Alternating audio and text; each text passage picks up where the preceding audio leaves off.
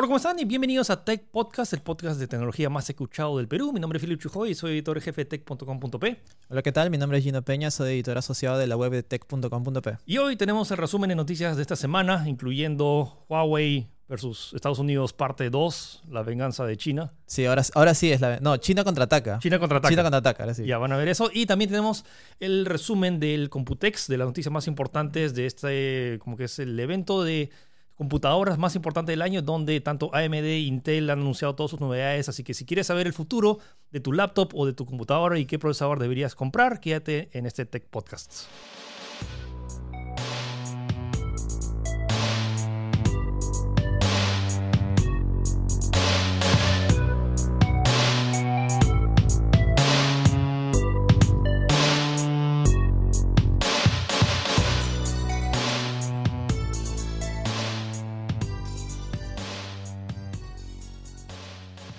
Y bueno, Philip, eh, resulta que el conflicto entre China y Estados Unidos eh, no acaba. De hecho, es más, siento que se acaba de llevar con mucha más fuerza. Sí, estábamos la semana pasada cruzando los dedos porque esto se resuelva pronto y al parecer no se ha resuelto. Y es curioso porque parecía en los últimos días, los dos días anteriores, el día que estamos grabando, eh, habían buenas noticias de Huawei, sí, resulta que se amistaba con unas compañías, ya vamos a nombrarlas, y de repente hoy día en la mañana, esto, esto ha sido noticia de último minuto, eh, China anuncia que va a crear una lista negra comercial de empresas estadounidenses en respuesta a lo sucedido por Huawei. Que es lo mismo que hizo Donald Trump con Huawei. O sea, Donald Trump puso a Huawei en su lista negra de Estados Unidos con que empresas que no podían comercializar.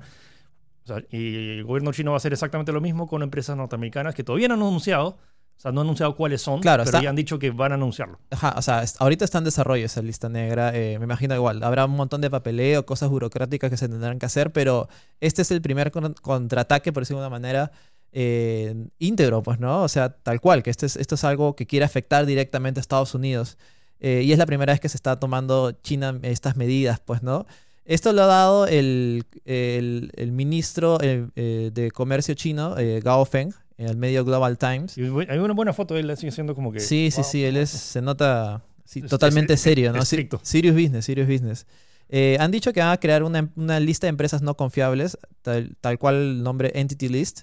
Y voy a decir más que nada expresamente lo que dijo. Se incluirán a empresas extranjeras, organizaciones e individuos que no obedecen las reglas de mercado.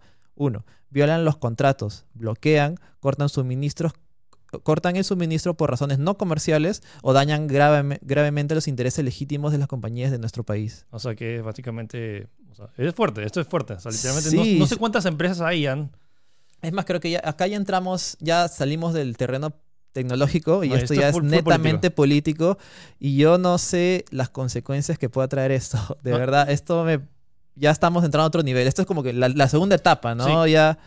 Y, esto, y esto justo viene después de las declaraciones, uno de los representantes de Huawei dio un discurso de casi nueve minutos hablando acerca de cómo este decreto de Trump había sido inconstitucional. Nunca en la historia había pasado que un gobierno había básicamente eh, afectado específicamente a una empresa claro, y no es de gobierno a gobierno. Es como que el gobierno de Estados Unidos versus específicamente Huawei y es donde básicamente le pidió a Trump, ok, me, me, demandas, pero como que ¿dónde están tus pruebas de que está el, todo el tema de Claro, o sea, básicamente he dicho, el punto más, más, más grande de este, de este, de lo que dijo este, este abogado, básicamente fue que no hay pruebas suficientes, o no hay pruebas así de simple, y si las hay, ¿dónde están? Pues, ¿no? ¿Por qué no las vemos? ¿Por qué no sacan al público? O sea, si nos acusan de ser espías, eh, ¿dónde están las pruebas de, esa acusación? Pues, ¿no? Y yo creo que ahí es más que nada lo que querían, lo que querían dejar claro al hacer este, este movimiento político, pues, ¿no?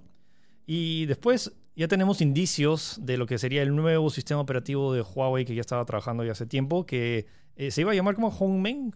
Home, o sea, yo me imagino eh, que Hongmeng era, como el codename. Ajá, el nombre proyecto, pues, ¿no? Y, pero ahora se rumorea que el, sistema operativo se, se, va a llamar ARC OS, o sea, ARK espacio OS, o sea, sistema operativo ARC o ARCOS, supongo que la gente lo va a... sí, el, se dio un registro en la Oficina de Propiedad Intelectual de la Unión Europea eh, de Huawei registrando Huawei OS, Huawei ARC y ARC OS, pues, ¿no? Eh, creo que pues, puede ser un nombre bastante. O sea, a mí me parece mucho más. at- más digerible y, que, más. claro, que Hongmen Sí. OS, pues, ¿no? Hongmen, que vas al chifa, pides Hongmen y que, que te, que te dan. Eh, sí, es más, incluso eh, se han filtrado algunas imágenes bastante básicas de lo que parece ser este sistema. Y si, ya- y bueno, si hay un registro, yo creo que puede estar próximo eh, un supuesto anuncio. pues, Creo ¿no? que incluso si es que, se, si es que se arreglan las cosas con Google, igual lo van a seguir implement- o sea, implementando con ciertos Ya, dispositivos. o sea, yo creo que ya debido a lo de, a lo de Google, lo del bloqueo y todo eso, ya el proyecto debe estar full máquina. Sí, ya no, no, creo que, incluso solucionándose los problemas, yo no creo que se echen para atrás. Sí, como habíamos comentado, que ya desde el 2012 Huawei ya estaba como que creando su, o sea, teniendo su plan B en caso pase esto, y bueno, ahora está como que en full implementación. Sí, Lo otro sí. que, para tranquilizar a muchos, que como que la semana pasada volvió a crearse una especie de ministeria de las personas. Sí, es más, si, si, si te fijas, eh, justo cuando publicamos el podcast y, y los comentarios y la gente, justo salió la noticia de que eh, Huawei había sido vetado o prohibido de la Wi-Fi Alliance, de la Bluetooth eh, Integral Group, algo así se llama creo, y la, Micro- eh, la SD Association, que es la que maneja todos los formatos de SD, también los formatos de Wi-Fi, lo- eh, los estándares de Bluetooth. Entonces la gente pensaba que de la nada su teléfono se iba a quedar sin, blu- sin Bluetooth, sin Wi-Fi y que se iba a desactivar todo. y va a formatear tu tarjeta micro SD donde están todas tus fotos. Mm. No, no pasó. O sea, sí hubo una ruptura de relaciones, pero bueno, esta semana como que hace, hace, hace poco, como que... Hace- en, los, en los dos días anteriores a lo que estamos grabando esto, todo se arregló. O sea, Sí. bueno, se arregló por decirlo de alguna manera, pues, ¿no? Al menos en el caso de SD, eh, Huawei ha vuelto a ser como miembro ejecutivo, que si no me equivoco es como que eh, puede aportar tecnológicamente al desarrollo de esta tecnología, solamente que no- es, ser miembro ejecutivo no otorga eh, los derechos para usar los logos o patentes esenciales, si no me equivoco tienes que tener un nivel más, el cual la misma página dice que tienes que pagar 3 mil dólares mensuales, que yo pero- creo que 3 mil dólares mensuales no es ningún problema para Huawei, No, así pero que... creo que o sea, simplemente es que, ya, o sea, solo tranquilícense, tu teléfono, los teléfonos Huawei, tanto de los, los actuales y los que se vienen en el futuro, todavía van a tener Wi-Fi, todavía van a tener Bluetooth y todavía van a tener micro CD. Sí, A menos que se desate la, la tercera guerra mundial. Un datito rápido nomás, eh, Huawei tenía su propio formato de tarjetas eh, de memoria chiquitas también, las que era N- las N- NM. NM Card que estaban siendo impulsadas por ellos. Así que en el hipotético caso de que no se reintegren sus relaciones con SD Association, ahí tenían ese- esa opción, pues, ¿no? Pero bueno, ahora parece que todo va a estar a la normalidad. También con la Wi-Fi Alliance, como ya comentó Philip, y con la Bluetooth Special Interest Group. ¿Y qué más? Eh, tenemos de Huawei. eh, ah, un dato interesante. Esto tiene que ver más con el gobierno chino. Eh, de Huawei creo que no hay mucho más. Es como que simplemente hay que esperar. No hay respuesta desde lo que Trump dijo la semana pasada. El gobierno chino acaba de- Claro, de, anunciar esto de la lista negra y vamos a ver Eso cómo cambia, cambia bastante, creo. Ah, Vamos a ver qué tal, qué tal se desarrolla el conflicto o de diferentes cosas que puede pasar la próxima semana. Sí, pues, ¿no? igual, si quieren más info, pueden entrar a tech.com.p. Sí. Bueno, un dato que todavía tiene que ver con China es que, o sea, al parecer con todo este tema de, de- de- de China y que ya va a no depender de los sistemas de Estados sí, Unidos, la situación se ha vuelto mucho más tensa, ya siendo, saliéndose del lado tecnológico. Ya ¿no? bueno, China utilizaba en sus computadoras, en, su, o sea, en todos sus Sistemas militares. sus sistemas militares, donde todos sus soldados y donde manejaban, no sé, no sé si los misiles nucleares o lo que sea, tenían Windows. Y, y han Y anunciado Para mí esa es la noticia. ¿eh? Esa- yo ni sabía. O sea, Yo tampoco, ¿sabía? Sería Windows, qué raro. bueno, usaban, usaban Windows y ahora han anunciado que ya no van a usar Windows. Y van a crear su propio sistema operativo. Uy, cuidado Microsoft. Sí, sí. A- a- para aclarar, apenas puse esta noticia, la gente dijo, bien, es hora de que Linux renazca, ¿no? Porque vamos a usar Linux, ¿no? Y no, Y no, no van a usar, no quieren absolutamente nada que sea occidental. exacto, que no se haya hecho en China, así que van a crear un sistema operativo de cero, desde base, lo cual es una tarea titánica, no sé cómo lo van a hacer, pero es lo que han anunciado. Incluso hay una especie de grupo especial el cual va a borrar todo lo que sea Windows de cualquier equipo para instalar este nuevo sistema operativo. pues, ¿no? Ojo que esto solo es para el tema de su servicio militar, no se ha anunciado más sobre el resto, pero bueno, es un paso grande si es que van a crear su propio sistema operativo. Imagínate que esto llegue como que prohíban a los mismos usuarios a usar Windows y que a adaptarse a... Bueno, yo creo que, yo creo que, o sea, alucina que no suena nada increíble. O sea, no suena nada increíble. O sea, si ya desde por si ahí está como que este, lo que pasó la semana pasada que de forma colectiva un montón de usuarios dejaron sus iPhones en forma de protesta. Claro, claro. Eh, es más, eh, este movimiento, ya lo comentamos creo otra vez, ¿no? De que se volvió como una especie de trending topic en las redes sociales de, China, en la cual los mismos usuarios eh, exigían, reclamaban, querían organizarse para hacer un veto a, a todo lo que sea Apple, no comprar dispositivos de Apple o votarlos o lo que sea, o incluso exigían al mismo gobierno de que de que prohíba relaciones con Apple, todo ese tipo de cosas, debido a lo que le hicieron con Huawei, porque es una injusticia. Eh, sorprendentemente, el fundador, el CEO de Huawei, salió a defender a Apple en una entrevista que fue muy reveladora y demuestra eh, la humildad, pues, ¿no? Que puede tener un- una persona de ese nivel. Sí, por normalmente no sale a hablar el gerente de Huawei. Es como que hasta, hasta antes Bueno, es que quiero que la situación ameritaba que Ah, la salga a hablar amerita. de alguna manera. Pero pues, sí ¿no? me parece bien interesante si pueden vean el video, está en, está en tech.com.p, que- de, de sí, la, la humildad y lo que dice como que, hey, Apple nos inspiró a hacer un montón de cosas. Mucho de lo que es Huawei hoy día es gracias a Apple. Así, como, ¿Cuál es la, la sí, frase sí. exacta? eh, Apple es- Claro, básicamente eh, el entrevistador le dijo, ¿qué pasaría si en caso pas- pasara algo con Apple por la gente que está pasando todo este tipo de quieren boicot y lo que sea? Y él responde literalmente, dice, en primer lugar, eso no va a pasar. En segundo, si llega a, a suceder o a pasar, yo sería el primero en salir a protestar en contra de esto. Apple es, la empresa, es una empresa mundial líder. Si no hay Apple, no habría Internet móvil, lo cual es cierto. Apple con el iPhone cambió todo. Eh, si, no, si Apple no existiera, no nos ayudaría a, a conocer o, o a ver la belleza de este mundo. Apple es mi maestra, está avanzando enfrente de nosotros y como estudiante que soy, en el caso de Apple es mi maestra, ¿por qué debería ponerme mi tutor? Yo jamás debería, podría hacer eso. pues, Fuerte, ¿no? o sea, como que esa filosofía, y seguro lo han visto en todo el tema de anime, que como que tu, tu, tu, tu, tu kamisama es como que el, Claro, claro, ese, ese es mi, mi senpai. tu senpai. Entonces, sí, sí, sí. Eh, y nada, me parece muy... eh, mucho, mu- mucho más maduro, pues, ¿no? Mucho Sí. más eh, sesudo las palabras que está diciendo. Cualquiera, eh, cualquiera diría, o sea, me, me están malogrando todo el negocio. ¿Por qué tendría que salir a defenderlos? Pues, ¿no? Pero para que vean que Ah, no, la humildad puede más. Y en contraste al discurso de Donald Trump.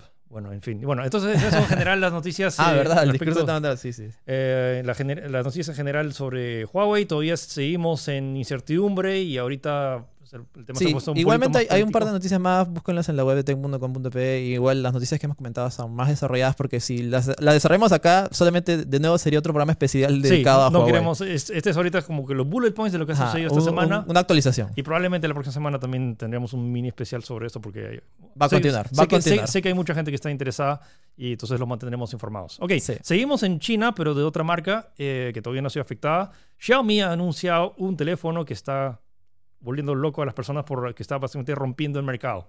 Estamos hablando de un teléfono con eh, características de super gama alta. Además, lo comentábamos en la- hace un par de programas, el OnePlus 7 Pro, que era este Sí. teléfono que tenía pantalla completa y que la cámara se salía, o sea, salía por arriba. Ajá. Entonces, han anunciado básicamente el OnePlus 7 Pro con las mismas De especificaciones Xiaomi. de, de Xiaomi. Es un- el procesador, el Snapdragon 855, hasta 8 o 12 GB de, de RAM, pero a un precio realmente impresionante. ¿Cuándo- ¿Desde cuándo sí, empieza? sí, sí. A ver, El, el, el más básico, el más básico desde, o sea, el, el, OnePlus 7 Pro más básico costaba 669 dólares. Escuchen bien, el K20, Pro, el K20 Pro claro. empieza desde 360 dólares, literalmente casi, casi Es, la es un precio. aproximado con las not, eh, con los precios eh, que han dado en yuanes, si no me equivoco, que es la, la moneda china, eh, que se traducirían en 360 dólares, que es casi la mitad. Sí, bueno, y el, bestia. y el más bestia es el K20 Pro con 8 GB de RAM, 128 de almacenamiento ah, y que cuesta 435 dólares. Entonces, estamos hablando de uno de los teléfonos con características más altas a uno de los precios más accesibles. Estamos hablando, este es el mismo precio que, un, Sí, que el Pixel sea, A3. Básicamente, para decirle el nombre, eh, eh, está presentado bajo la, mar- la submarca Redmi, que también pertenece a Xiaomi. Es el Re- Redmi B- K20 Pro, que ellos han calificado como el flagship killer, que curiosamente es el mismo nombre que utilizó OnePlus, pues, ¿no? Cuando se presentó. Y de hecho, eh, ahorita he visto la, eh, la web y es sumamente difícil de conseguir. Es como que apenas sale online, se, se agotan. Ah, ahorita solamente está disponible en China para empezar, pero obviamente va a tener lanzamiento internacional, como ya se han dado cuenta, Xiaomi se está viendo en muchas partes del mundo, se ha dado cuenta de que ha sido tiene gran aceptación, en especial en nuestro país, creo, ¿no? O sea, me parece increíble de que haya, o sea, siendo, o sea, OnePlus nació como que esta marca de lanzar como que lo mejor, un buen teléfono a un precio bajo y Xiaomi literalmente ha reducido a la mitad del precio de, ese- Qué de, esta- de- bestia, de- de de esa marca. Se dice bastante, bueno, que eso es lo que he investigado, que eh, Xiaomi vende casi casi al precio costo. Es probable. O sea, las ganancias eh, quizás son mínimas, pero venden más, eh, vende en masa, por decirlo de una manera, y ahí es donde recupera, pues, ¿no? Y también es cuando una vez que ya, si tienes una población re- bastante Claro. grande de... de, Con de que vendas ecosistema. 1 o 2% ya tienes todo, creo. O sea, ¿no? no, está- y a futuro, todo, todo lo que puedes como que conseguir teniendo una masa crítica de teléfonos, sobre todo teniendo bu- o sea, teléfonos baratos, y, pero también buenos. O sea, estamos hablando de las características que tienen. están sumamente bien. Sí, eh, al toque nomás con qué lo dijiste, creo, ¿no? Es Snapdragon 855, eh, chip gráfico Adreno 640, eh, 6, 8 GB de RAM, 4000 de batería, 48 megapíxeles de cámara y también tiene este sistema de que, se re- eh, que es retráctil, pues, ¿no? Y también tiene una versión más eh, asequible que es el K20 normal, que empieza con en 2.9 290 dólares, que es lo mismo, solamente que tiene un procesador menos potente que es el Snapdragon 730 y el chip gráfico también es un, Sí, un poco menor. Pero no- de ahí la cámara es igual, la, la pantalla es igual, todo es exactamente igual. Todavía no hay noticias de que va a llegar acá a Perú. O sea, creo que va a tomar un poco de tiempo, sobre todo, repito, ahorita solo se está vendiendo en China. Y eventualmente va a llegar a otros países, pero si el K20 Pro, atentos si es que le anuncian que Sí, está... yo en lo, necesito, yo lo necesito. necesito. Sí, sí, sí. Bueno, eh, ¿qué, qué pasó con Apple? En noticias variadas, eh, insólitas podría decirse, un adolescente de 13 años que hackeó los servidores de, de Apple ha sido sentenciado a nueve meses de libertad condicional. Bueno, ah, O sea, básicamente, eh, hace cuatro años un adolescente australiano tuvo la osadía de invadir los servidores de Apple, eh, mientras en todo este tiempo había sido eh, sentenciado por, eh, por ser un hack, por, por hackear el, el servidor, pues, ¿no? Y Lo cual es raro porque es como que 13 años hackean, 13 Sí. años, ¿y tú qué hacías? Yo jugaba Warcraft 3, eh, él, sí, él estaba hackeando los servidores de Apple, pues, ¿no? Sí, y ahora tiene 17 años y recién le han dado su condena. Eh, ¿Cuánto es? Eh, Nue- Nueve meses. Sí, sí, sí. Lo curioso es que, eh, ¿cómo te explico? Él guardó la evidencia, por decirlo de una manera, de, de- de su, de su osadía, de, de su fechoría, en su computadora en una carpeta llamada Hacky Hack Hack Hack, la cual pesaba 90 gigas. Y es como que la computadora, la, la policía llegó, ¿qué es, qué es esto? 90 gigas, en serio. Y eso gigas de hack. Claro, y se dice que su cómplice tenía eh, 19, ahorita- bueno, ahora tiene 19, tenía 16 cuando hackearon Apple. También recibió una condena de 8, Ocho meses, de libertad. Sí, bueno, ya saben, no hackeen Apple. No porque hackeen ahí- Se van a la cárcel. Sí, sí. ¿Te acuerdas cuando eh, había una, no sé si tendencia o se seguiría hasta ahora, que si tú hackeabas, por ejemplo, un servidor importante de Microsoft, Ah, te daban- ellos te daban trabajo? Sí. Apple- parece que Apple no, no, Apple no le gustaba este chiste, ¿no? es como Apple que no yo, no juego así, yo no juego así, de verdad. Pero el chico debe tener talento para los 13 años. En realidad sí, o sea, Bueno, eh, bueno ah, esta, pasando algo más serio. esta noticia tal vez pueda afectar a varios. Que ya había- venía hace ya unos meses, había la propuesta de declarar el eh, trastorno de. adicción a- ¿Cómo era? Es Es adicción a los videojuegos. Adicción a los videojuegos, ok. La adicción a los videojuegos, que es un problema en, en ciertas personas, la OMS tenía este proyecto para considerarlo una enfermedad o sea, dentro de la guía de la, de la Organización Mundial de la De Salud. salud.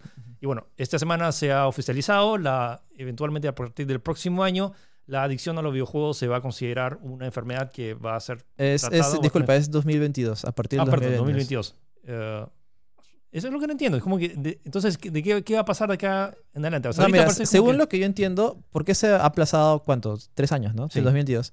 Es para, eh, primero, eh, investigar más Ujú. y generar eh, métodos, tal vez, de cura, por decirlo de una manera.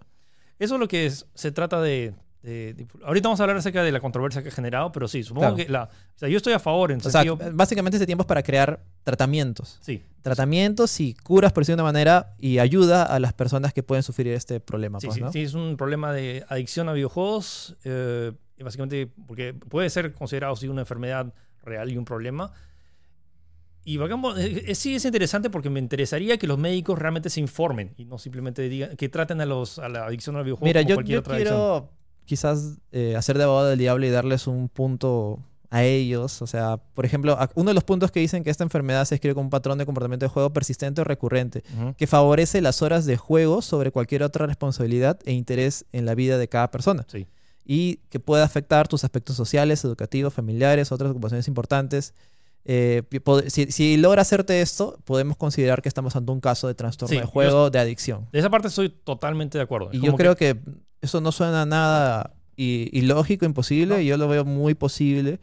No, y, se- Y por eso les doy un punto, quizás, al- un punto a favor ah, de la OMS, que bueno, hay bastante gente que dice, no, que están exagerando. Que... Yo creo que sí puede ser posible. Yo tam- estoy totalmente desacu- en- eh, de acuerdo de esto que hay trastornos, hay gente que simplemente se puede descontrolar. Mi punto va, y también en el tema de la ESA, eh, la ESA, que es como que la organización que, como que regula y, hace estadísticas del tema de videojuegos, es por qué específicamente videojuegos y no otros medios. O sea, ¿por qué no adicción a la televisión, adicción al, a los, al libro. Hay gente que no, no para de leer libros eh, o adicción Bueno, a escuchar al, música. al deporte, tal vez, pues, ¿no? Entonces, hay Debe haber diferentes eh, formas de ver, pero... Sí, o sea, yo entiendo que mucha gente dice, ay, pero que el videojuego te estimula más. Bueno, o sea, hay mucho, o sea, te puedes estimular de, de muchas otras maneras. Y sí entiendo, estoy totalmente de acuerdo que se regule es- este tipo y se cree tratamientos de tema de videojuegos específicamente. Es, pero ¿por qué videojuegos y no otro medio antes? Entonces, Mm. eh, ese es como que el debate que se ha generado. Y, Sí, bueno, hay bastante gente a favor, bastante gente en contra. eh, y ojo, ojo que tampoco se, tiene, se trata acerca de las horas de juego. Mucha gente está diciendo como que, pucha, ah, sí, mi, mi hijo juega 10 horas al día, es como que ya, y no hace esa... es adicto. Es, no necesariamente eso, o sea, hay, hay gente que juega 10 horas al día, pero mantiene una vida totalmente balanceada. Simplemente es que reserva esa. Al igual que como hay gente que hace maratones de serie de Netflix y no, y no Mm. para. Se amanecen todo Se el- amanecen y viendo- el día siguiente al trabajo ya así cabiendo. Digo, Entonces, como que hay otras formas de, de pasarse en tema de horas, pero hay gente, por ejemplo, que juega 3 o 4 horas al día, pero tiene una vida totalmente desordenada, no, no comen, ti- tienen, sacan malas notas, no hacen su tarea, como que ahí es donde entra el tema del problema de adicción a videojuegos. Entonces no se Ah. trata de acerca de horas, o sea, se trata también acerca de eh, tema de autocontrol. Claro, y, ¿qué tanta importancia le das en tu vida, pues? ¿no? y A la otra es cuál es el cosas. plazo para decir realmente que si, estás realmente adicto o no a un videojuego. Bueno, supuestamente por eso lo han pasado al, al 2022 para en este interés- en este plazo van a desarrollar métodos, van a desarrollar eh, no sé, formas de investigar, formas de, de detectar si tienes o no. Eh, nada, yo lo veo, como te digo, lo vuelvo a repetir, yo lo veo bien Sí, y habrá que ver en qué se desarrolla. Pues. Yo siento que tiene un potencial porque sé que es un problema que puede generarse, sí, pero hay que ver bien cómo es que tratamiento. ¿Cuál y, es el enfoque? y ¿no? esto lo que me molestaría mucho es que la, muchos mamás o papás oh, la OMS dice que los videojuegos son... son ahora, ahora es legal, ahora es legal lo que digo. Ahora es legal, o sea, como Sí. que ya viste, la OMS dice que los videojuegos son, son una enfermedad y que crean adicción y te prohíbo los videojuegos. Y eso es lo que me molesta, es como que se Sí, genere este tipo de facilidad, de facilismo, de decir, de tildar a los videojuegos como negativos, cuando realmente el espectro es mucho más amplio Y más complejo. y los videojuegos pueden aportar mucho más a lo que muchos papás piensan. Así que eh, con calma, simplemente es como que es un proceso y ojalá que la OMS realmente genere una buena guía o unos buenos tratamientos para Bastante gente transparencia, pues, ¿no? O sea, y para gente que realmente lo necesita, porque hay gente que tiene sí unos desbalances bastante fuertes que sí están relacionados a videojuegos, pero dudo que incluso si los videojuegos no existieran, o sea, las adicciones existen mucho antes de, eh, de que existieran los videojuegos. o sea, bueno, hay acciones a todo, bueno, a las drogas, al, al- incluso al, al juego este, la ludopatía, pues, ¿no? De que, Sí, que juegan en las- lo- las- los tragamonedas, las en la máquina. O sea, sí hay adicciones. Y yo creo que este es un paso, pues, ¿no? Para, para ayudar, nos ayuda a todos, en realidad. Sí, bueno, en 2022 tenemos más noticias de qué tan Sí, sí. Escuchen el podcast en 2022. Eh, esta noticia es interesante. Chrome le ha declarado la guerra a los bloqueadores de anuncios y va a hacer restringir las funciones próximamente. Eh, esta noticia me, me sacó un dato bien interesante que no sabía o no lo había investigado en realidad, que Chrome ocupa actualmente el 60% de cuota de mercado de navegadores web. Es un montón. Es demasiado. Yo no esperaba que fuera tanto. O sea, Bueno, pensé que todavía estaba luchando ahí Firefox, Y, ¿no? y es loco porque es como que cada vez que instalas Windows te viene con, con, Con Edge. Edge. Y, y No, entras, Edge- entras es, Edge es ínfimo, ah, ni lo busquen, pobrecito. eh, Edge y lo, simplemente lo usas para bajar Sí, Chrome. es más, hasta Edge creo que va va a sacar su sistema, una nueva versión con eh, sistemas base de Chrome, que Chromium, si no me equivoco. Que, se, que autobaje Chrome de una vez.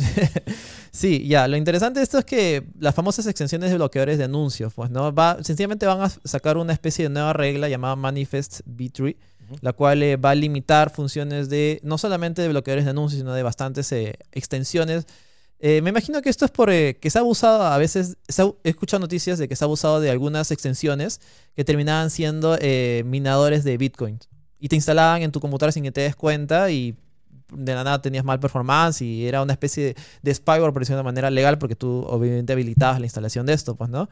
Eh, ah, va a haber cambios bien específicos y van a reducir algunas interacciones, pero eh, en el caso de los bloqueadores en específico, el bloqueador uBlock Origin va a quedar totalmente casi sin, sin funcio- sin funcionalidad. Este se va a ver el más afectado. Eh, en, el caso de AdBlock Plus, que es otro también conocido, no tanto.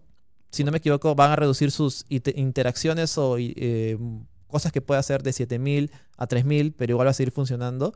Eh, No, en yo- general es que Chrome va a Claro. bloquear un montón de anuncios Claro, indeseados. Yo creo que eh, este es un primer paso para ese tipo de cosas que ya mismo Google había, había eh, Ahora, ¿qué, qué dado a entender de que no le gustaban los bloqueadores de anuncios. Pues. ¿no? Eh, eh, lógico, va en contra del negocio, pues no hay que ver publicidad. Sí. ¿Cómo va a afectar, no sé, a YouTube, las publicidades de YouTube? ¿Van a aumentar? ¿Van a reducirse? Mm, habrá que ver, pues, ¿no? Eh, pero yo, yo digo, este es un primer paso hacia esa guerra contra los bloqueadores de anuncios, Ok, pues, ¿no? eh, seguimos con noticia, una noticia que se pasó la semana pasada, pero como, como está el tema de Huawei, el, el Internet hizo historia y hizo- e hizo que, la, que todas las quejas de los usuarios llegara a los oídos de los directores y productores de la película de Sonic. Y históricamente es como que la primera vez que el Internet hace que rehagan una película por el diseño de Sonic. Y bueno, lo que salió esta semana fue que un fan rehizo el diseño de, de Sonic con un personaje mucho más parecido al tema del videojuego Mucho más fiel, entre comillas. y también se volvió viral. Entonces, Sí. la noticia en general es que el- la película se ha postergado hasta San Valentín del próximo año. Ya sabes, así si quieres ir con tu pareja, la mejor película para ver el 14 sería Sonic la película. Eh, ya, y eso creo que de- desmiente pues el mito de que esto estaba planeado, ¿no? Estaba planeado sacar Tú- un Sonic tú, malo. ¿Dónde está tu, dónde está tu gorro de aluminio que es? No, no, no, me falta assets acá, me falta eh, producción. Plot twist. Sí, sí, sí. Es que habían dicho de que eh, esto fue a propósito, o sea, tenían el diseño malo y el diseño bueno ya estaba oculto, pero se ha retrasado eh, casi un medio año. Así que esto desmiente eso, pues. Ya, bueno. ¿Qué Sí. pasa con Donald Trump? A ver, esta es la administración de Donald Trump, no es Donald Trump en específico. Eh, la administración de Donald Trump le ha cambiado el nombre del gas natural por gas de la libertad. No, moléculas de la libertad y gas de la libertad. Esto suena alucinante, es como que Que este William Wallace. ¡Freedom! es, es muy, muy raro. Básicamente, el, esto de. Bueno, según lo que se dice, es como que para tratarlo de una manera más patriótica, por decir de una manera. Ya sabes cómo es, cómo es el gobierno. Tiene una especie de campaña intrínseca, medio extraña. Make America Haciendo, great ex- again. exacto, exacto. Ese tipo, no quería decirlo, pero ya lo dijiste. Eh, y básicamente el discurso fue este, en palabras del subsecretario del Departamento de Energía, Mark Meneses, el cual dijo esto. eh, aumentar la capacidad de exportación del proyecto eh, LNG, que es un proyecto bueno, del gas, de gas natural, para eh, la expansión del gas de la libertad en todo el mundo, ya que brinda a los aliados de Estados Unidos una fuente diversa y asequible de energía limpia. Con Estados Unidos batiendo récords de producción de gas natural, me complace que el Departamento de Energía esté haciendo todo lo posible para promover un sistema regulador eficiente que nos permita que las moléculas de libertad de los Estados Unidos se exporten al mundo. Moléculas- Suena de verdad un programa de chiste, no sé, de verdad. es- Moléculas de la libertad. ¿Qué pensarán los, los científicos europeos? Cuando digan lo- lo- los misiles de la libertad, ¿no? De, las armas del. No sé, pues del, del- de la libertad, del. del- de la- Ah. Sí, ¿Cuánto- ya, cuánto creo, que no, creo que no hay mucho más que decir con eso. Ya es, es- se Pasa- pasamos a una noticia realmente mucho más productiva. Sí, bueno, como ustedes sabrán, eh, hemos- esta ha sido una semana. Me parece curioso porque yo dije lo del terremoto y hay- Sí. hay un comentario que dijo, él dijo terremoto. Eh, ha habido terremotos, ha habido, ha habido movimientos telúricos en nuestro, en nuestro país, ha sido muy preocupante. Ha habido dos, tres, creo que es la primera vez que he visto que, al menos sean tan seguidos en diferentes días de la semana. No, o sea, ha sido un tema serio. O Sí, sea, sí, y es lo que lo me, me alegra es esto de la tecnología de Google que hace tiempo ya está haciendo como... esto- ¿No estos, estos globos que parecen hechos de aluminio? Que están sobrevolando y lo bueno es que dan internet sin necesidad de una conexión Sí, terrestre. y ese sistema se ha habilitado en la selva básicamente por el problema del terremoto. Apenas eh, tan solo 48 horas, eh, bastantes globos de internet con tecnología móvil de, eh, si no me equivoco, con Telefónica han hecho este contrato para poder eh, ayudar de emergencia, pues, a- porque lo que siempre pasa es que las redes se saturan o se cae el sistema de red por diferentes motivos. Eh, para poder ayudar a la gente que necesitaba eh, comunicarse en ese momento, pues, ¿no? Acá es donde realmente en- en- entra a, Este a se, calar se tema llama el proyecto. Loom y es de Alphabet, que es, eh, bueno, es perteneciente a Google, pues, ¿no? Ya hace tres años que lo están haciendo. Sí, sí, sí. Básicamente llegaron, eh, se activaron inmediatamente apenas, eh, bueno, lo más rápido posible apenas se, se inició este desastre natural, por decirlo de una manera. Y, eh, eh, por ejemplo, se comenta, dice, a medida que Loom ha evolucionado, que es el proyecto, hemos llegado a comprender mejor nuestra capacidad para responder a las situaciones de- del desastre. Esto le, eh, lo dice el general de Loom eh, a Lester Ward en una publicación, pues, ¿no? Y esto siempre recordándoles de, en caso de emergencia, traten de no llamar por teléfono, traten Sí. de que sea la última, el último caso de emergencia, porque realmente volvió a pasar, la gente simplemente empezó a llamar por líneas telefónicas, ca- haciendo colapsar el sistema, lo cual es lo menos recomendable. Ute- utilicen otras opciones de comunicación y ahora las redes sociales, a veces ahora te enteras incluso más rápido por redes sociales que, que por teléfono. Entonces, Sí, y... yo sé, yo sé esta necesidad de contactarte con tus seres queridos y todo eso, pero traten de no saturar las líneas en particular por temas que pueden ser realmente urgentes. Sí, eh, y nada, como les decía, esto ha sido una especie de proyecto piloto y están ahí eh, haciendo negociaciones con, como Telefónica para que puedan sacar algo mucho más, eh, a más, a más escala, pues, ¿no? Ok, pasemos sección de videojuegos, que ha estado bien Así interesante es. esta sí, semana. Sí, sí, La, la próxima semana vamos a tener un especial sobre el pre-3. Y esto que es, esta semana es eh, la semana preámbulo, pues, ¿no? Del E3. Sí, Y, han habido anuncios ha habido tres grandes anuncios. Sí, sí. El primero, ver, Gino, trata de explicar esto. O sea, de- uno, habían, hay tres grandes exclusivos de PlayStation 4 que están en camino. Uno es The Last of Us 2, otro es Ghost of Tsushima y el tercero es el nuevo juego de Hideo Kojima llamado Death Stranding, que lo vimos, el- creo que no fue en el 2015. La primera ¿Se vez que, apareció- que se anunció que Sí. Kojima salió en el escenario. Sí, sí, sí. Y o sea, hace meses, bueno, años que estamos realmente esperando y realmente conociendo a Kojima, Kojima se toma el tiempo y no tenía, o sea, no tenía esperanzas de verlo este año, pero Sí, anunciaron yo, yo tampoco, la verdad. anunciaron este eh, en un lanzaron el tráiler el miércoles y el juego se va a lanzar este 8 de noviembre.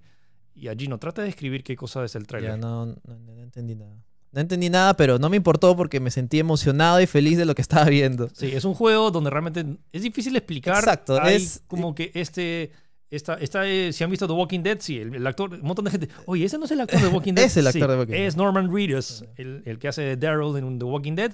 Han hecho su captura de movimiento y de hecho hay mo- un cast Sí. bastante eh, fuerte. Matt Mikkelsen, que es el, Está Guillermo del Toro también. Guillermo el Toro, que es, bueno, normalmente no actúa, pero esta vez está como que han hecho el motion capture ¿Quién- y, que, y- y juega un papel bastante importante. ¿Quién diría que finalmente Kojima terminó siendo un director de cine, pues, ¿no? De cine dentro de videojuegos, porque... Bueno, es que lo- Kojima siempre ha sido una especie de director de cine. Mira, todos los Metal Gear. Claro, no, ¿Cuántas, no, es- lo, lo digo en referencia a una frase que él dijo que él se sentía un director de cine frustrado porque en realidad no, o sea, técnicamente no ha hecho películas, pero ha hecho videojuegos, pero dentro de esos videojuegos eran casi películas. Sí, bueno, si, si, si sumas todas las cinemáticas de sus juegos, son como sí, tres sí. películas. A mí me gusta este anuncio, ¿por qué? Porque eh, ese tráiler, que dura casi 10 minutos, enseña lo que más se, se le criticaba a Kojima, que es, no había gameplay. O sea, tienes casi, me- la mitad del tráiler es gameplay. Eh, no había fecha, ya está la fecha. Eh, eran no- puras o- cinemáticas y no, no se entendía nada de la historia. Bueno, eso podría, eso podría ser, pero al, no se menos, pero al menos hay bastante ya más exposición de lo que es la trama y lo que se puede esperar en el juego. pues. Es un Así juego- que ha tomado los tres puntos que más se le criticaba. Y yo creo que el más fuerte es que ya, ya es no- eh, la, fecha, la fecha de salida, porque es en noviembre, ¿no? 8 de noviembre. Y es un juego de exploración en mundo abierto que por partes, como utiliza el mismo motor de Horizon Zero Dawn, como que tiene esta facilidad de poner a, a- crear espacios bastante grandes. En teoría tú eres un encargado de llevar, tienes como que este feto. Eres eh, el Rappi. Sí. Sí, sí, tienes tu maleta. y En tu maleta llevas como que cosas de ciudad en ciudad Ajá. y en teoría, según lo que dijo Kojima, es, se trata de tú conectar ciudades y donde no hay game over, donde mueres, afecta el juego, más no, no, o sea, no puedes morir, morir. Como Sí, o sea, de verdad, Kojima, ya saben cómo es Kojima, a veces se, se- se flipa demasiado y es una especie de mundo interconectado en el cual todos van a poder ayudar. Eh, yo creo que habrá fácil, habrá un tráiler más de launch trailer Sí. cuando salga y ya podremos entender más detalles, pero incluso si no son, no son aficionados a los videojuegos, vean el tráiler, de verdad es impresionante, es increíble. Todo este tipo de como concepto visual que le mete Kojima, medio surrealista, medio fantástico. Miren el tráiler, miren el tráiler, con eso ya van a quedar sus propias conclusiones. Alucinante, alucinante. Pero sí, hay mucha gente que está entusiasmada, pero Kojima todavía tiene esa magia de crear juegos que no entiendes qué cosa está pasando, pero quieres jugarlo Sí, mañana sí. mismo. Kojima no quería que entiendas el tráiler por si acaso, solamente quería que te digas, ah, me quedo acá. Ok, otro tráiler que sí ha sorprendido un poco a También fue inesperado, porque es, O sea, es sí que se anunció de un día para otro. Sí, entonces eh, Call of Duty regresa este año. ¡Wow! sorpresa. todos los años hay un Call of Duty. Pero estamos hablando de un reinicio de uno de los Call of Duty más queridos de todos los tiempos, que es Call of Duty 4 Modern Warfare. Sí, donde está Captain Price, donde está Sí, la sí. misión en Chernobyl, donde Sí, sí. disparas a la de Sniper. Ya, eso, el, el- el Call of Duty que creo que marcó más el tema de multijugador y tema de Claro. historia y campaña. Fue el más revolucionario de su época. Ujú. O sea, aparte de cambiar de la Segunda Guerra Mundial, que ya estaba quemada en su momento, a una época más actual, eh, introdujo lo que es el famoso multijugador que marcó un hito, por decirlo de una Sí, un manera. antes y después en todos Exacto, los en los juegos. juegos online y una nueva comunidad se abrió gracias a ese juego. Y según lo que entiendo, han querido dar, quieren dar ese mismo paso con este nuevo Modern Warfare que sería un, no es un remake. Es un- El remake ya existe por si acaso, que es, Sí. es el Anniversary, si no me equivoco, ya salió, ya es, lo un- pueden es comprar. un- es un remaster. Claro, no, es un remake. Este es un remake. Este es un reboot. Es, un- es, un es una reimaginación. Claro, ya es un reboot. Porque todavía vas a. Al parecer, Ahí, vas- ahí- ahí está un poquito confuso los términos. Sí. O sea, el juego que ya salió es un reboot, es un remake, el que ya salió, que es un juego exactamente igual, con mejores gráficos, pero este es, eh, toma quizás algunas bases del juego y to- todo, lo- todo lo demás es nuevo. Nuevos personajes, nuevas eh, Bueno. escenas, nuevas acción pero sí, en el cap- o sea, por ejemplo, es una reimaginación. Están los personajes del en diferentes 4. contextos. Entonces, vamos a ver, me interesa y al parecer sí tiene un enfoque mucho más eh, fuerte en el tema de campaña. Por ejemplo, el año pasado no tuvimos ni campaña. Sí, le, le, le di igual, o sea, no importó. No sé, o sea, de hecho, sí tenía una mini campaña con los tutoriales, No, pero no, realmente eso era, es para un- cumplir. era, un- era una excusa realmente. sí, sí. Entonces, ahora están regresando a lo que la gente, a mucha gente que quería. Era como que una historia. Regresa Captain Price, regresa un montón de los personajes queridos de Call of Duty 4 y al parecer va a tal vez cambiar la historia que conocemos ahora de Call Ojo, of Duty. ojo, eh, puntos fuertes de este juego que, que para, a mi parecer me han llamado mucho la atención y eso que no, no soy de Call of Duty, yo soy más de Battlefield de hace varios años. eh, no va a tener Season Pass, no va a tener Eso este, este contenido adicional que compra después para descargar mapas. El DLC, o sea, va a tener DLC, pero no va a tener un Season Pass que pagas un Ajá. O sea, probablemente tenga microtransacciones así como Fortnite, por decirlo de alguna manera, un Battle Pass, pero el contenido fuerte que son los mapas va a ser gratis. Eh, crossplay entre PlayStation 4, Xbox y PC. Esto me parece Es la bomba. Esto me parece. No, es, es- es- o sea, ¿qué, qué otra, qué otra, ¿cómo podrías mejorar más el multijugador? Y, O sea, y sobre, sobre todo en, en lanzamiento. O sea, por ejemplo, Fortnite como que lo ha implementado, pero post lanzamiento. Estamos hablando ahorita de literalmente yo todo. creo, mira, creo que esto ha sido consecuencia de Fortnite, alucina. Que para adelantarse y decir como que ya, mira, acá, acá tenés el... No, no, es que. Fortnite ha, ha abierto este mundo del crossplay a las desarrolladoras a tenerlo en cuenta y ahora tenemos un juego grande que se nota que está eh, apostando fuerte por este Call of Duty, que, Entonces- lo, que lo incluye de lanzamiento. Ah, y motor gráfico, que es lo que más se le criticaba, que sea el mismo motor de hace varios años. Este es un motor totalmente nuevo, Y se ve con nuevas posibilidades y se ve muy bien. Y ya quiero verlo en acción, pues, ¿no? Ok, entonces el juego se lanza este 25 de octubre para PC, Play 4 y Xbox One. Y lo bacán es que si tienes un amigo que tiene cualquiera de estas Van a plataformas, poder jugar entre van a todos. poder jugar como Qué amiguitos. alucinante, de verdad. Yo espero que esto se convierta en estándar, ¿ah? Sí, vamos a ver. Sí, sí, ojalá. Luego tenemos la conferencia de Pokémon, que es su primera conferencia, porque luego la próxima, ¿cuándo es la, la próxima semana va a haber otra la conferencia. próxima de semana, no, el 3, esta es la semana pre-3, la siguiente ya está el 3. Sí, pero es como que hay, hay una conferencia especial de Pokémon Shield y Sword antes del E3. Ah, ya, es, esta no es. Esta no es. Ah, ya, Esta esta es es. otra previa donde han anunciado varios productos de Pokémon que tienen que ver más con su ecosistema lanzado con Pokémon Go. Entonces, eh, han anunciado varios proyectos que se van a lanzar recién en 2020. Tenemos Pokémon Home, que va a ser un sistema donde eh, albergue todos tus Pokémon, tanto de Pokémon Go o de Pokémon Let's Go Pikachu de, de Nintendo Switch, como que todo en como que una, Una cuenta. una especie de nube o home, donde es un- la casa donde están todos tus Pokémon. Esto creo que deberían haber implementado desde antes, pero bueno. bueno, Ya o sea, llegó, ya ya. pasa, pasa, pasa. Sí, y lo sí. otro, lo que ha causado más Es que, es que es raro, es que es raro. ¿Alguien te dice esto? Más risa y polémica es, se llaman Pokémon Sleep. Y como dice su nombre, es O juegas sea, Pokémon mientras duermes. No. ¿Cómo? ¿Cómo? No entiendo. Es que tienes que dormir mejor. Mientras mejor duermas, mejor juegas Pokémon. Ah, su madre. O sea, Ya. como que lo que sea- Esto le va a gustar a muchos de mis amigos, probablemente. Entonces, mientras mejor. Yo voy a ser un campeón en esto. Yo... Todo Pokémon súper mamados. No Pa- sé. banqueando en Pokémon Sleep. Entonces, lo que necesitas es dormir y mientras mejor, no, mientras más y mejores horas de sueño tengas, mayor puntaje vas a tener dentro del juego. Que todavía no se ha explicado cómo vamos a hacer, pero se ha anunciado otro dispositivo porque la- la- como Nintendo sabe y trata de evitar es que, las, que los usuarios usen sus smartphones antes de dormir. Entonces, ¿cómo, entonces, ¿cómo te va a detectar el sueño si es que tu smartphone está alejado de, de ti? Ha creado otro dispositivo. Si se acuerdan, estaba esta pulsera que se llama Pokémon Go Ajá, Plus. Sí, sí. Han, han creado el mejor nombre pensado. Es, está el Pokémon Go Plus. Esta vez es un esta vez es una especie de disco. Y este disco Ya. se llama Pokémon Go Plus Plus. O sea, es ¿En Pokémon serio? Go Plus en letras Sí, y sí. luego un más. Más, más. O sea, es Pokémon Plus más. Plus más. Ya, wow. ya. Perfecto, Nintendo. Bueno, Excelente, sí. es una especie de disco. Grandes creativos ahí, ya. eh, una especie de disco que tiene un acelerómetro y en teoría lo colocas al costado de tu cama o sobre tu colchón para que detecte que también estás durmiendo y con eso detecta tus horas de sueño y eso lo, lo se conecta vía Bluetooth a tu teléfono Pero- y registra todo tu progreso. Agarro eso y lo dejo en la mesa y ya. Y sigo, sigo viendo. Sí, No entonces duermo, o sea, esa- esa ha sido, ¿Cuál es la gracia? ahí? ha sido como que el- la noticia como que más ha causado... Sí, e- es extraño. el tema es que extraño. todavía no han anunciado, o sea, lo han, han anunciado este, estos nuevos sistemas. El problema es que no tenemos especificaciones de cómo que van a funcionar. Ni o sea, se lanzan el próximo año. Ah, y la otra es que anunciaron un nuevo Detective Pikachu, la secuela al juego. Era, era, 3DS. era inminente, debido al éxito de la película. la película fue, le fue súper sí. bien, entonces Oja- ojalá que apunten por el estilo realista. Espero. no me huele que pueden mantener el que tuvieron en Yo el quisiera original. estilo realista como la película. La película me gustó, me gustó lo suficiente. Yo ¿no? diría que podrían utilizar el motor gráfico de Pokémon Shield y Sword y, Mm, Happy. Bueno, ojalá que hagan algo nuevo. Es que no van a cambiar el, el universo del, del videojuego solo porque la película. Recuerda que la película es una adaptación de los directores Mm, del videojuego. Bueno, habrá que ver, pues, ¿no? O sea, o sea, toda la gente que juega 3DS, 3DS va a sentirse como que traicionada, como que me No, yo creo, yo, creo que podrían apostar por un... O, o quizás una nueva subsaga con estilo realista. Yo quiero, yo quiero Pokémon con estilo realista. Lo jugaría por primera vez. Sí, bueno, también anunciaron un par de, juegos adi- adicionales, Móviles. Pokémon Masters, que realmente chequé en la nota en, en la web, pero Sí. como que no, o sea, es como que hay- han anunciado varias cosas y creo que lo que más gente está esperando es el, el direct de Nintendo Pokémon Sword y Shield Sí. que, se, que se y lanza para cerrar, han anunciado también eh, a camisas. camisas de Pikachu, camisas Pokémon. Sí, pró- próximamente, ya, chao camisas cuadradas, ahora... Sí, sí. Gracias Pokémon por auspiciar este programa.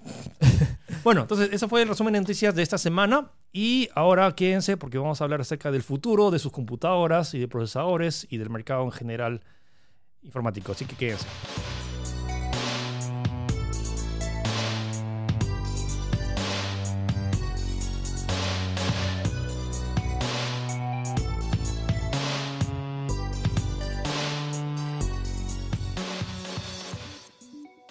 Ok, procesadores. Vamos a hablar acerca del Computex 2019. Es un, o sea, el Computex en general es una feria que se desarrolla todos los años en Taipei, en Taiwán, donde hay muchos de los más grandes fabricantes de computadoras.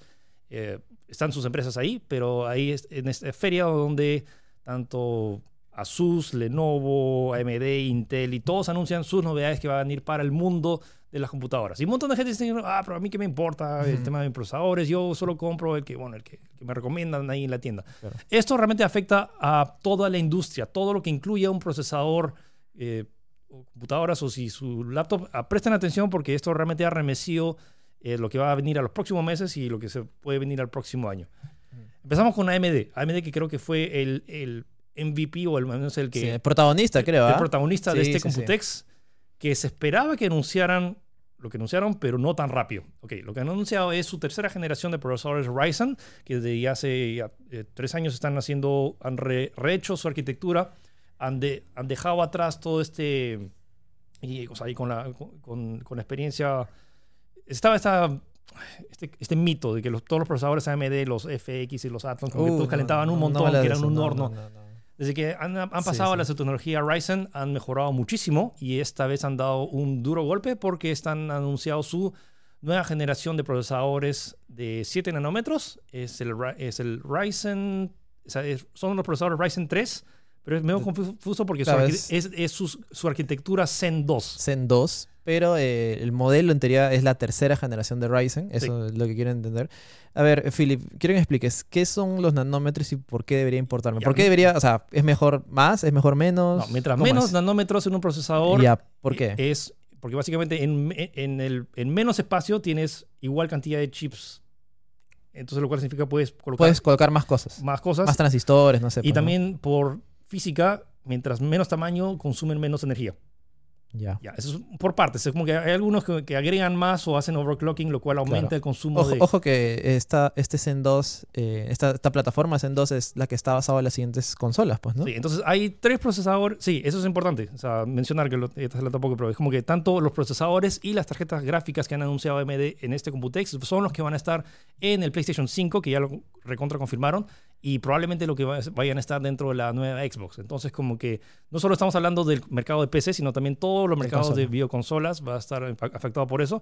Y eventualmente también supongo que en la siguiente generación de, de Switch, si es que se lanza, porque Switch es el único que tiene Nvidia y o sea, no, usa, no, no usa tecnología Sí, AMD, bueno. como que podría tener, o sea, se vería afectado porque ya tendría otro referente. Bueno, se han anunciado tres procesadores bastante revolucionarios. Uno es el Ryzen 7 eh, 3700X, el siguiente es el 3000 3800X y el otro es el Ryzen, Ryzen 9 9. 3900X. ¿Por por qué, por, qué, por qué está todo este tema de X? y ya El primero se va a lanzar a solo 329 eh, dólares y es como que un...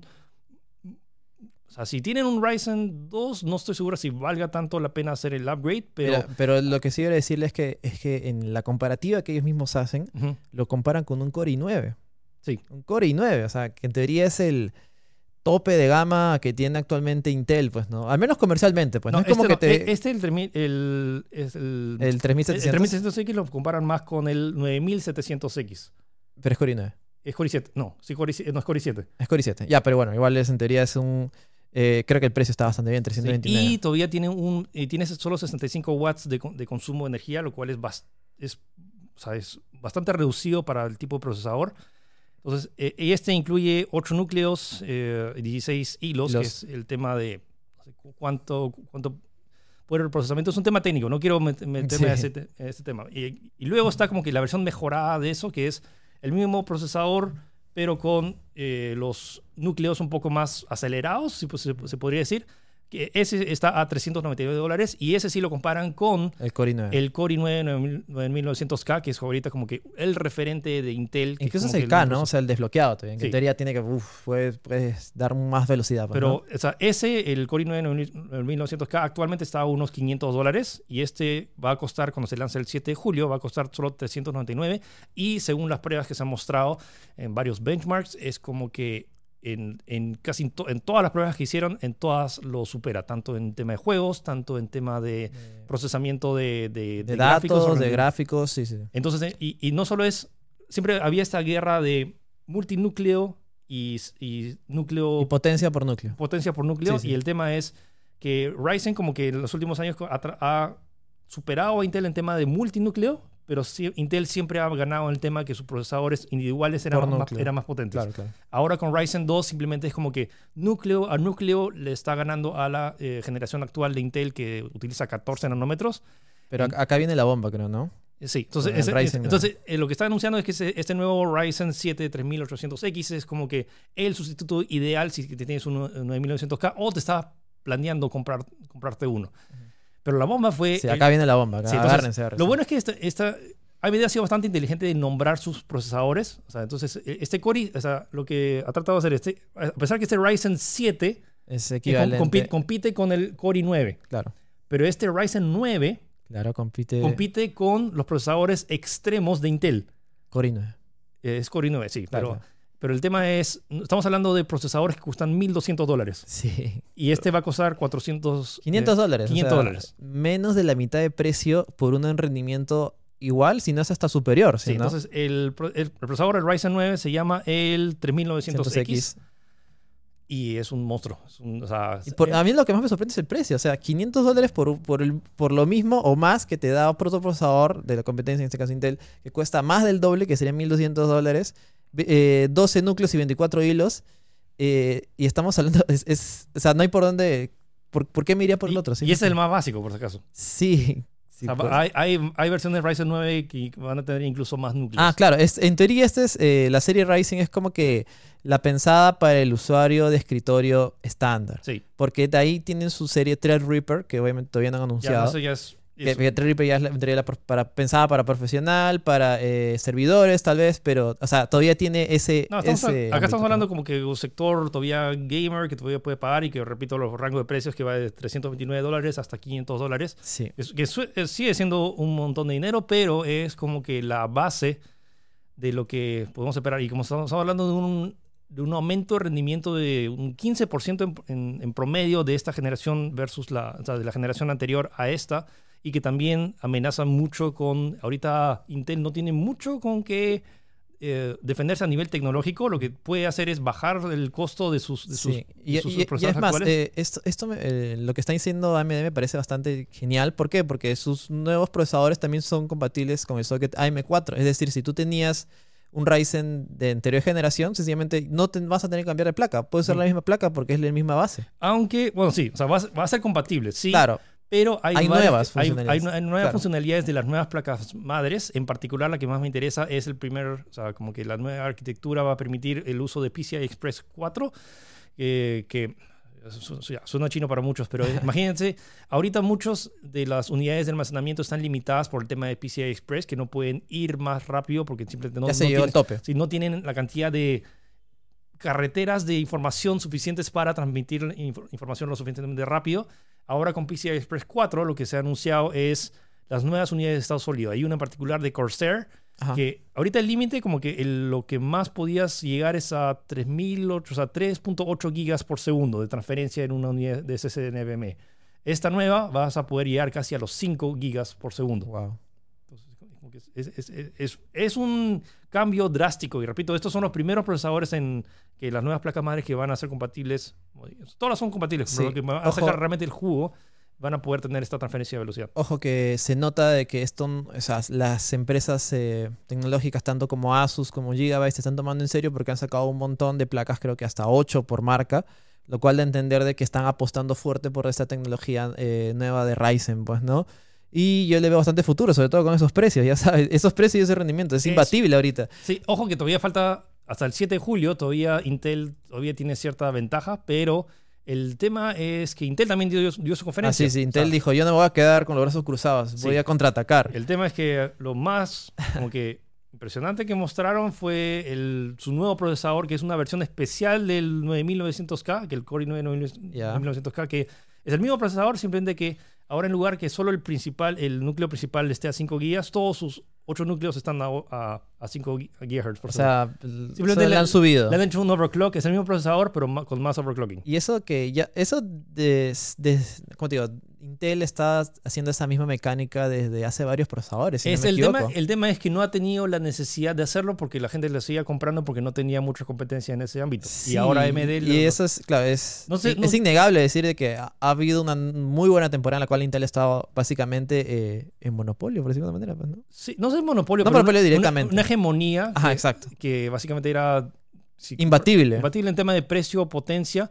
AMD estos, estos últimos dos, tres años ha estado combatiendo eso y ahora ha, ha- ha colocado muy buenas alternativas. Así que no descarten el tema de AMD. Quítense la idea de que AMD consume más, calienta más. Ya no, porque- ya, ya no es la generación FX. No. Ahí creo que, eh, creo que esa generación lo afectó muchísimo. ¿ah? Sí. Las FX no eran para nada. La Bulldozer, si no Si se cambian el chip y realmente es como que estamos hablando de otra arquitectu- arquitectura completamente distinta y solo para comparar, o sea, ahorita el mejor procesador que está anunciando Intel es de 14 nanómetros y el otro es de 7 nanómetros. Por- técnicamente simplemente es No hay por dónde agarrar. Y lo otro es como que al final de la conferencia de Intel lo que anunciaron fue su siguiente generación, que ya debi- debieron anunciarla hace ya dos años, que es la su nueva, su nuevo, eh, su nueva arquitectura. Ice Lake. Ice Lake, que es de 10 nanómetros. 10 O nanómetros. sea, todavía ni siquiera llega a los 7. O sea, y, claro, y encima esta es la siguiente. O sea, esto no va a estar el próximo No, año eh, probablemente. No, esto, o sea, recién a finales de este año van a anunciar la décima generación Claro. de procesadores Intel, que esta vez sí va a cambiar de arquitectura, Claro. pero también ya va a estar como que un paso atrás porque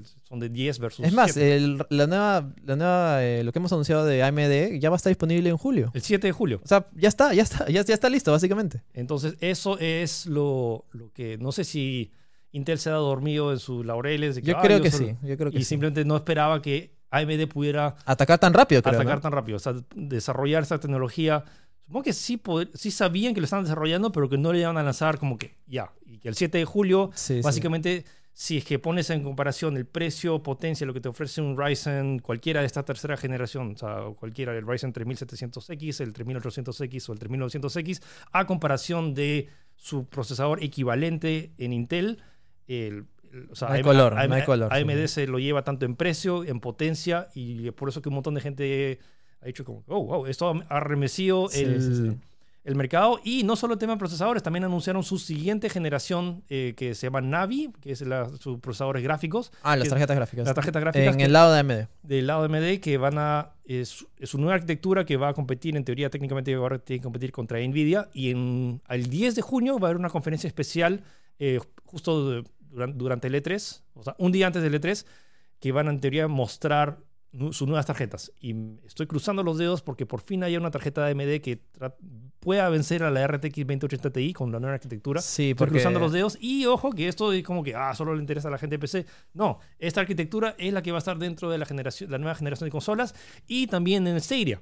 O sea, básicamente toda la Ah. industria de videojuegos va a estar usando este hardware de AMD que ha anunciado esta semana. ¿Cómo, no? Eh, bajo las sombras, puede decirse, AMD ha estado creciendo, agarrando diferentes partners. De a eh, poco y de lo- levantándose, pues, ¿no? Porque, como te digo, de, de su valor comparado a que lo que era cinco años, Lisa Su, de verdad, un aplauso porque de verdad ha hecho sí, un sí, sí, es- increíble trabajo. No sé cómo, cómo han podido recuperarse tan Sí, ¿no? rápido. sí, sí, sí. Y de verdad es loable lo que hace AMD. Y a lo largo, como les digo, la competencia solo beneficia- nos beneficia a nosotros, los consumidores. así Sí, lo bueno es que ahora ah, Intel tiene que ponerse las pilas porque a nivel de, de- Ya está de potencia atrás, ya está, ya está retrasado. Ya está retrasado, Sí, así que sí, lo sí. único que puede ahora jugar es con su tema de precios, lo cual nos beneficia a nosotros. Entonces, no descarten Intel porque si encuentras una buena oferta de un procesador Intel, siguen siendo buenos procesadores. Simplemente que Ryzen ahora ha dado este que tiene este, este nuevo como que, hola. Sí, sí, sí. Ya- Ahora ya- sí. Ya, Ya, ya- ya ya- técnicamente ya soy mejor ya- que ya tú. creció, ya, ya tomó leche. Ya. Bueno, Sí. entonces eso fue esa, en, te- en teoría el tema de procesadores. La parte más eh, técnica, por decirse. Eh, también tenemos novedades con eh, Lenovo, que ha presentado el primer, la primera laptop con procesador, sin, claro, con procesador de Snapdragon y tecnología 5G integrada. Estamos hablando de que ya no vas a necesitar conectarte vía A Wi-Fi. Wi-Fi. Ujú. Es como que literalmente es, al igual que un smartphone, lo abres y ya está conectado. Y con el tema de 5G vas a tener velocidades de hasta un giga por segundo, así que tú... Sí, sí, ¿No sí. La idea, de, la, la idea de Lenovo es abrir un nuevo mercado de laptops eh, con conexión constante a Internet. Eh, equivalente a un smartphone, pues, ¿no? Que no tengas, eh, que te olvides de la idea de tengo que jugar una red Wi-Fi, o sea, no, no, no, no, no conecto, no prende, pues, ¿no?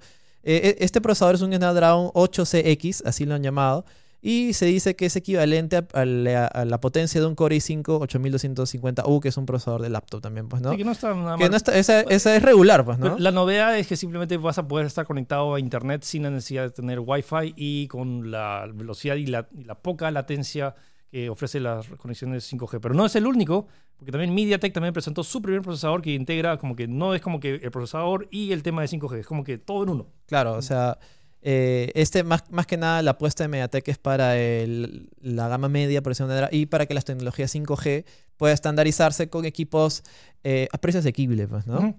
Y también va a ser en 7 nanómetros. Sí. Y en esto eh, hay, que, hay que resaltar el trabajo de Mediatek que le ha ganado a Qualcomm.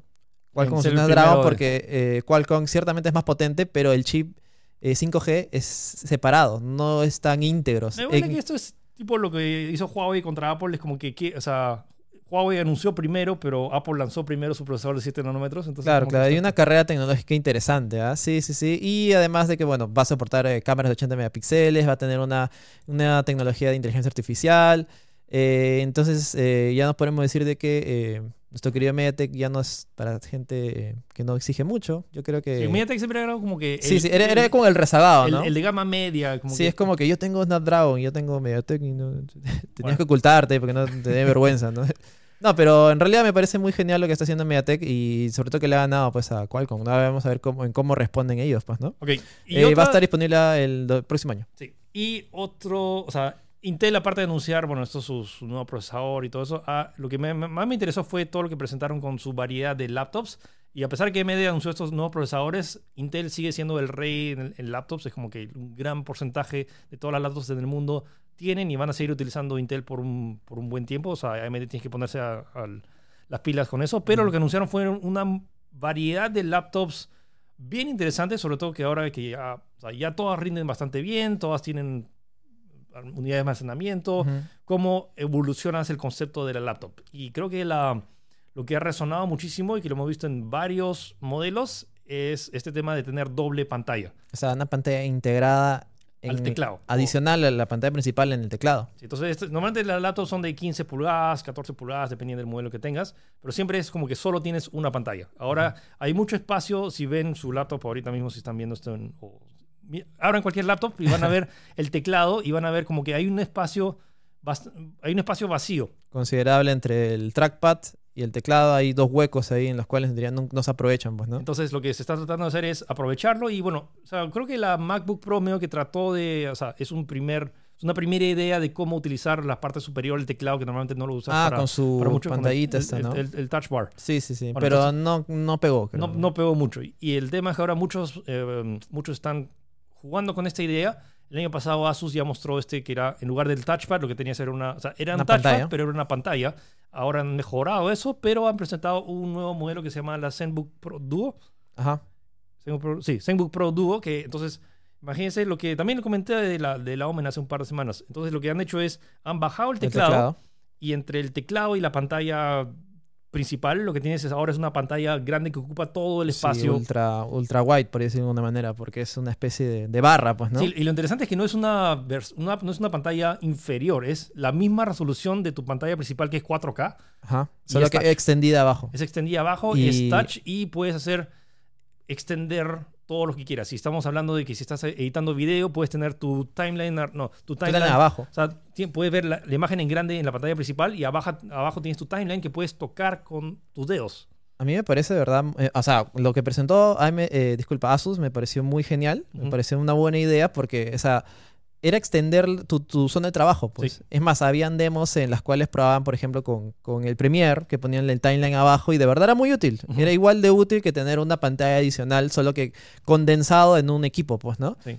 Pero de ahí, eh, Intel presentó su opción Honeybo- Honeycomb, Honeycomb Glacier, que es, Es un prototipo. es un prototipo, el cual era lo mismo, solo que la pantalla se levantaba, tenía una bisagra, y ahí mi mente voló, dije, "Puf, ya, AMD, disculpa, eh, Asus ya fuiste, ya.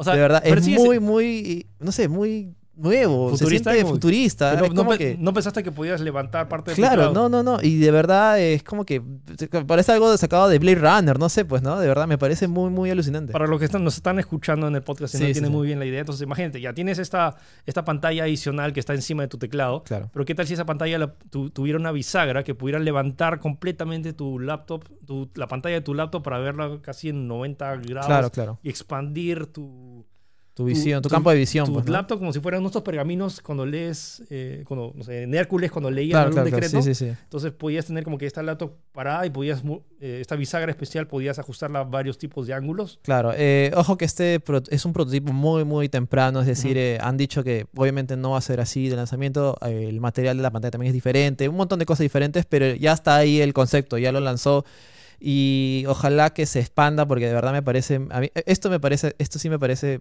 revolucionario. No sé si tú parece, pero para mí me parece revolucionario porque podría cambiar la forma en la cual trabajamos con las pantallas en, lo- en los móviles, pues, ¿no? Y han integrado el, el touch bar, o sea, dónde queda el touch bar, en lo que sería el teclado numérico. Es más, incluso tiene una opción que si le prendes un botón, el, el- se prende una luz por abajo y cambia el teclado numérico, Sí. tal cual. Entonces, son varios prototipos, si pueden... Sí. Ah, no, es más, incluso el modelo de Intel tiene eh, eye tracking. O sea, te Ah, hace sí, de traqueo de tus ojos y si tú miras abajo, hace una especie de alt tab y cambia la, aplicación que hayas configurado. Pues, ¿no? Me parece, pero es como que ya estamos entrando a otro nivel de, de productividad, no sé, de funcionalidades que no hemos visto y que estamos, eh, que está, que pueden empezar a surgir, pues, ¿no? Sí, lo que me preocupa en particular es que es Intel y muchos de los prototipos de Intel se quedan en prototipo. Mm, Creo que o sea, más, más, es más factible que Asus el próximo año anuncie una versión que haga eso a que Intel lance su propia versión. de- Bueno, de pero este- mientras haya laptops con bisagras, todo bien. Bueno, ok. ¿no? Eh, entonces, sí, pueden chequear. Hay un montón más de noticias de Computex. Es un tema bastante complejo, pero también hay como que hay laptops. eh, HP anunció esta laptop que tiene madera, Ah, literalmente. sí, sí, me olvidé la de madera, sí. No, es, es madera de verdad. Hay otros que más. ¿Y más cómo haces con de las polillas? de verdad, no sé, es una pregunta real. ¿Cómo hago con las polillas? insecticida, bueno, sí, van a tener que usar insecticida para Sí, sus sí, de madera. Bueno, entonces sí, chequeen en la web de tech.com.p, hay varias noticias de tu Computex. Ha estado interesante sobre todo por el tema de procesadores y que no lo descarten de decir como que, ah, no entiendo de, este tema. Sí, es un tema técnico, Sí. pero eventualmente todos lo van a tener que utilizar en algún otro momento y esto como que ha re- realmente remecido el- los estándares de lo que normalmente pensabas que podías. O sea, eh, antes era Intel era como que la única opción viable, Sí, sí, ahora sí. AMD literalmente es una acción real. ha, ha equiparado el, el terreno y vamos a ver ahora. Lo bueno es que nosotros somos los más beneficiados porque ahora Intel va a bajar sus precios, AMD va a seguir generando cosas para seguir a la delantera y vamos a ver, cruzando los dedos por lo mejor. Ok, Sí. eso fue el resumen de Computex, Ha sido cargadito el programa. cargadito, pero bueno, o sea, creo que hemos tratado de resumirlo y o sea, explicarlo lo más sencillo posible. Entonces, eso fue el programa de esta semana, pero prepárense, porque la próxima semana ya se viene el E3, así que vamos a hacer un especial pre-E3. Preámbulo de 3. Igual vamos a, hacer- a se- a seguir haciendo noticias, un mini resumen de noticias. Vamos a ver qué pasa con el tema de Huawei. Recuerden que pueden este, escribirnos si nos están viendo ahorita en Facebook o en YouTube. Déjenlo en los comentarios qué, qué otro tema quieren que, que toquemos o si quieren que abramos alguna otra secuencia. No, sé, no, hemos pensado en recomendaciones esta- esta semana. Ah, Pero bueno, ya. sí, ¿no? Eh, y luego también eh, recuerden que estamos en Spotify, en iTunes, en Google Podcast, en básicamente todas las plataformas donde haya podcast, lo pueden escuchar. En iVoox también que están ahí reclamando. Y ¿qué más? ¿Qué más? You know. No, creo que ya. No, nos Nada vemos. más. nada más. Entonces nos vemos el próximo viernes. Cuídense. Chau. Chau.